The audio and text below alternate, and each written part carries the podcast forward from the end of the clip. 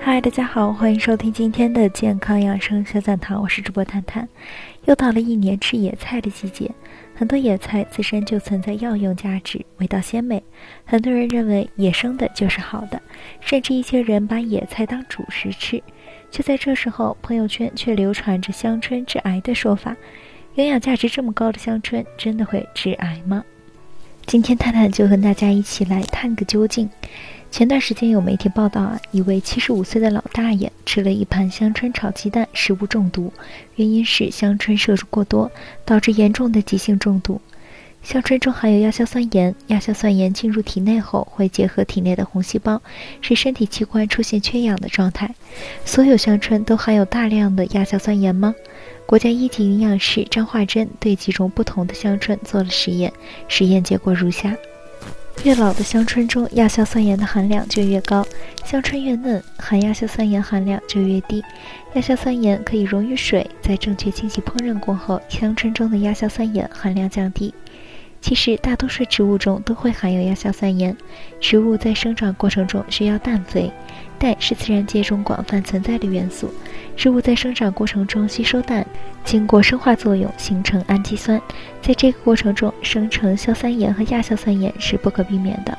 不同植物和蔬菜生长环境和季节不同，硝酸盐和亚硝酸盐的含量都不同。都说离开剂量谈毒性都是耍流氓。香椿中含有亚硝酸盐，并不等于致癌。人体在摄入零点三至零点五克的亚硝酸盐的时候，会造成食物中毒。按照香椿硝酸盐和亚硝酸盐的最高标准三千毫克每千克计算，摄入一百克的香椿早已超过人体最多摄入量。但是，一百克香椿配鸡蛋烹饪已经是三个成年人的量。况且，这还是按照香椿中可能存在的亚硝酸盐最高含量。经过正确清洗烹饪之后，亚硝酸盐的含量会降低。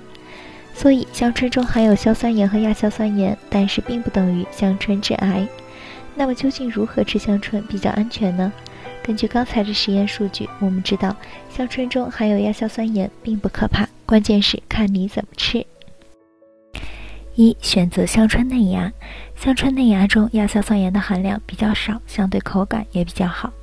二切碎清洗过水焯，亚硝酸盐在三百二十摄氏度的高温下才能分解，正常的烹饪并不能达到这样的温度，但可以利用亚硝酸盐易溶于水的特点。将香椿切碎之后用水清洗，清洗完可以过水焯一遍，然后再进行烹饪。正确清洗烹饪过后，亚硝酸盐的含量降低很多，大家可以放心食用。好了，今天的节目到这里就要和大家说再见了，我是主播探探，我们下期再见吧。